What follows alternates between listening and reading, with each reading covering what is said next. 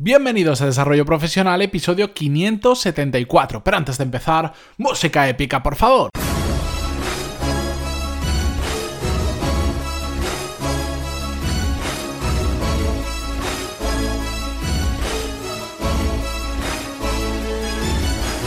Muy buenos días a todos y bienvenidos a Desarrollo Profesional, el podcast donde hablamos sobre todas las técnicas, habilidades, estrategias y trucos necesarios para mejorar cada día en nuestro trabajo.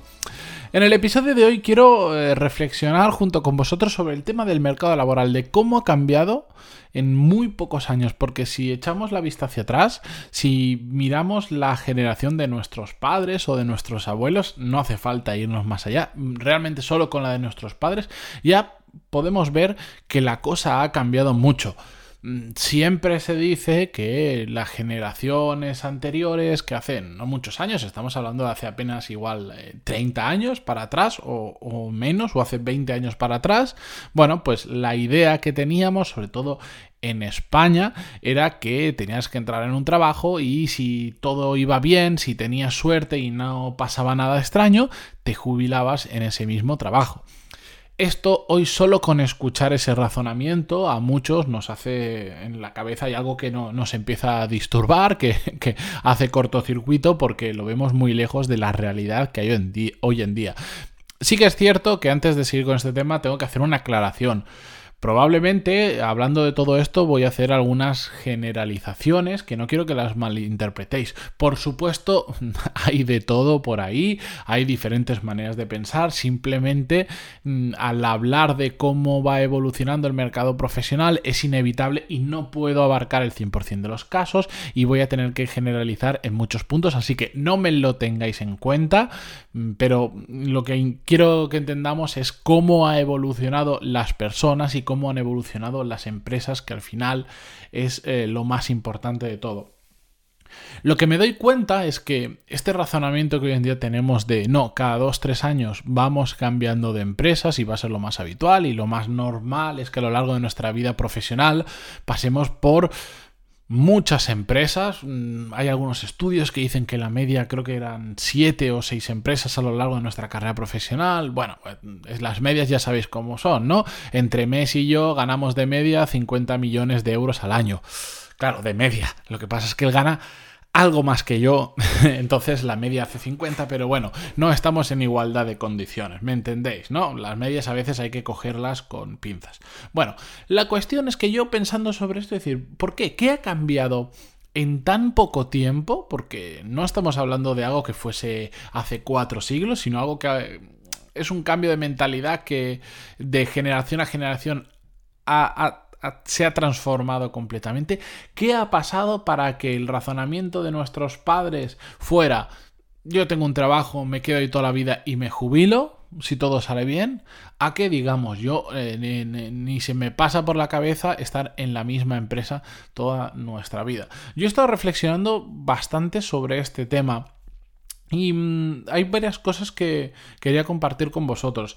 La primera que creo, por un lado, creo que eh, las empresas han evolucionado menos que eh, las personas. ¿Y a qué me refiero con esto? Sí que es cierto que las empresas al final son un ente, no, no son nada, porque las empresas lo único que son es una estructura de personas trabajando de forma conjunta.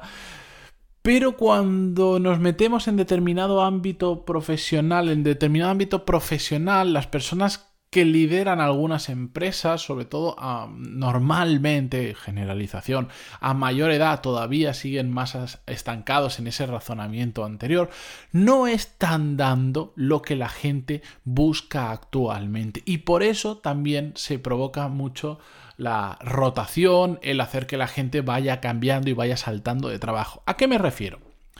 Si yo os digo ahora que entráis en una empresa donde el trabajo que hacéis os encanta, Tenéis un equipo que cada día que vais a trabajar es un placer trabajar con esa gente. Que el jefe con el que, con el que tenéis que lidiar todos los días es muy bueno, porque trata a las personas como personas, es empático, sabe entenderos, em, os permite crecer, aprendéis mucho de esa persona. Veis que en la propia empresa hay capacidad de crecimiento, hay capacidad de cumplir vuestros objetivos profesionales, estáis bien pagados y al final de todo esto, como resumen, estáis motivados en la empresa en la que estáis. ¿A quién se le ocurre cambiar de un trabajo así? Salvo que hayan situaciones que por motivos familiares, bueno, pues tienes que cambiar de residencia, te vas a otro país, te vas a otra ciudad o cosas así, lo más probable es que no nos cambiemos, no nos vayamos de ese trabajo hasta que, bueno, pues igual alguna de esas condiciones que eran tan fantásticas vayan desapareciendo por cualquier motivo. Pero si tenemos esas condiciones, si es un trabajo que nos motiva, que nos gusta, que nos reta, que, que está bien pagado, donde vamos contentos a trabajar, no nos vamos a cambiar. Entonces, esta rotación que hay hoy en día de trabajos, eso que vamos saltando cada dos, tres o cinco años de trabajo, ¿por qué viene precedido? Por el cambio de lo que buscan las personas o porque las empresas no saben dar lo que las personas que trabajan en ellas quieren.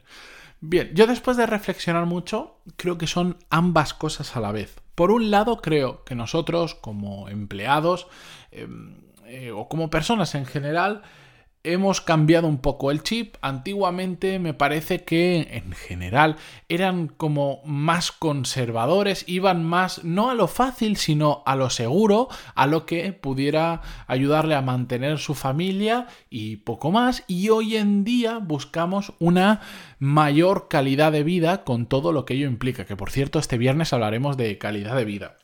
Entonces no voy a ahondar en ese tema porque ya lo vamos a tocar el viernes. Buscamos una mayor calidad de vida que implica muchos factores y mm, buscamos estar a gusto con lo que estamos haciendo. Y cuando nos encontramos empresas que no corresponden a esa calidad de vida que nosotros nos hemos marcado, aunque no lo hayamos hecho en un proceso mm, de decir, de sentarnos y decir, ¿qué, ¿qué, es para mi calidad de vida? Todos tenemos más o menos claro aunque no 100% definido, que es calidad de vida, calidad de vida para nosotros. Perdón. La cuestión es que cuando nos encontramos con una empresa que no cumple con eso, ¿qué hacemos? Cambiar. ¿Por qué? Porque no nos motiva, no nos da el dinero que necesitamos para el estilo de vida que queremos, porque tenemos que aguantar a un jefe que no queremos aguantar, porque los compañeros son malos, porque el sector es complicado, por el motivo que sea. ¿De acuerdo? Por un lado, eso por parte de las personas. Y por otro lado, que es algo que hemos hablado en muchas ocasiones, las empresas tienen un déficit muy grande de dar a las personas que trabajan en ellas lo que realmente quieren. Que no es fácil, no digo que esto sea arte como que, que cambiando dos cosas de repente todo el mundo esté feliz, para nada. Es un cambio de cultura de empresa que se tiene que hacer muy poco a poco y que, mm, y que no es fácil de hacer. Sobre todo porque primero hay que asumir que estamos haciendo las cosas mal para a partir de ahí empezar a mejorarlo. Pero nos encontramos en una situación en la que la gente ya no es tan conformista, la gente busca una calidad de vida que las empresas hoy en día, generalización, no están dispuestas o no saben cómo darlo. Y por lo tanto eso provoca que, bueno, durante un tiempo ambas puedan existir, es decir, una persona pueda trabajar durante un tiempo en una empresa, pero tarde o temprano esos puntos que no hay en común, que chocan frontalmente en muchas ocasiones, eh, hacen que empiecen a saltar chispas. Y ahí es cuando nos planteamos quiero cambiar de trabajo, quiero un reto nuevo, eh, quiero cambiar de aires o lo que sea. Además, se han unido con todo el, cambio que ha habido cultural e incluso tecnológico, que por ejemplo hoy en día eh, prácticamente eh, podemos estar mm, cuando termino este podcast, si quiero, puedo estar viviendo en Polonia, entre comillas. ¿De acuerdo? ¿Por qué? Porque es muy fácil. Hoy viajar con un billete de 30 euros em, te puedes ir en avión. Antes eso no era así. Hoy en día con el tema de las, la, barrera idiomática eh, ha ido desapareciendo poco a poco porque conocemos más idiomas, todo el mundo en general, y podemos ir a muchos más sitios. Solo con el inglés podemos ir seguramente a la mitad del mundo o más y nos podemos mover. Antes no pasaba eso porque en muchos países ni siquiera se hablaba inglés. Hoy en día tenemos acceso a muchos más idiomas más allá del inglés.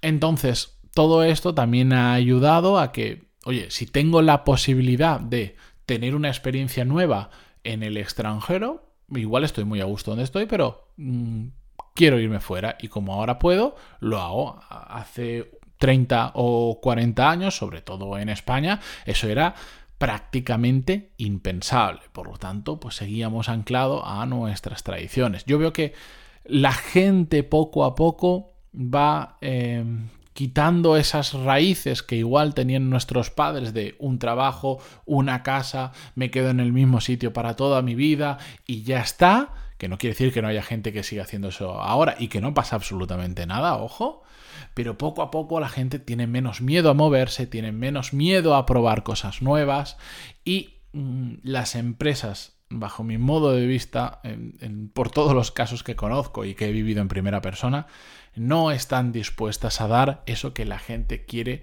actualmente. Y eso provoca la rotación. Todo esto, ¿por qué os lo cuento?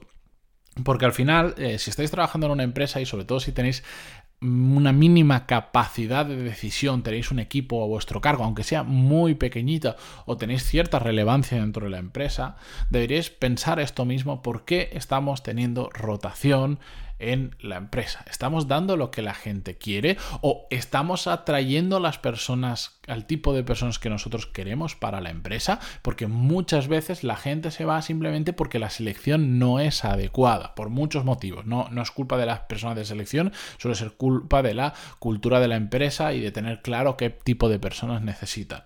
Entonces, si estáis en un puesto en que tenéis capacidad de decisión, intentad empezar a abrir la mente y a enfocar la empresa y decir, a ver, todos tenemos claro que las empresas son personas. Todos queremos tener a las mejores personas dentro de nuestra empresa y dentro de las posibilidades que se puede permitir la empresa. Pero, ¿por qué no actuamos en consecuencia? ¿Por qué en el discurso digamos, mediático decimos queremos atraer talento y la palabra talento se ve en muchas empresas, incluso tienen departamentos que se llaman talent, en inglés que suena mejor que talento, pero después pagamos 400 eh, euros eh, a un becario. Pero después cogemos a gente que no vale tanto para el puesto porque tenemos prisa. Pero eh, después no somos capaces ni de sentarnos durante una hora a reflexionar qué tipo de perfil queremos exactamente para esta nueva oferta de trabajo que se abre en la empresa. Pero después no tenemos ni un minuto para dedicarle a esa persona que acaba de incorporarse a la empresa, que no tiene ni idea de lo que hacemos, pero nosotros estamos tan ocupados que no queremos, entre comillas, perder el tiempo explicándole cosas que tenemos que explicarle. Lo que en inglés se llama el onboarding, o lo que viene siendo el introducirle dentro del negocio, que comprenda cómo funciona sobre todo la empresa.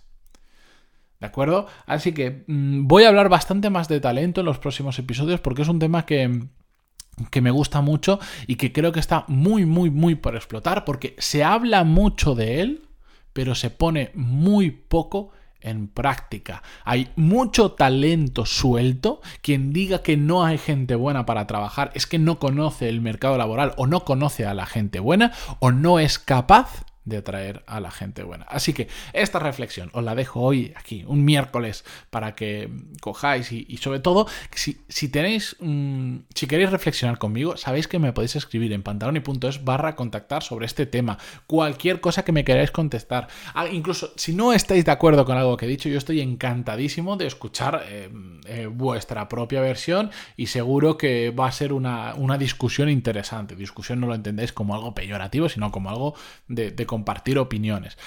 También recordar que si me queréis enviar vuestro caso, tenéis dudas en vuestro trabajo, si no sabéis qué es esto del talento, lo que queráis, me podéis escribir pantaloni.es barra contactar y tenéis un bonito formulario de contacto. Bueno, no es bonito, pero es práctico donde escribirme. Con esto yo me despido hasta mañana, no sin antes, lo voy a decir siempre, agradeceros vuestras valoraciones de 5 estrellas en iTunes y vuestros me gusta y comentarios en iVoox. Hasta mañana.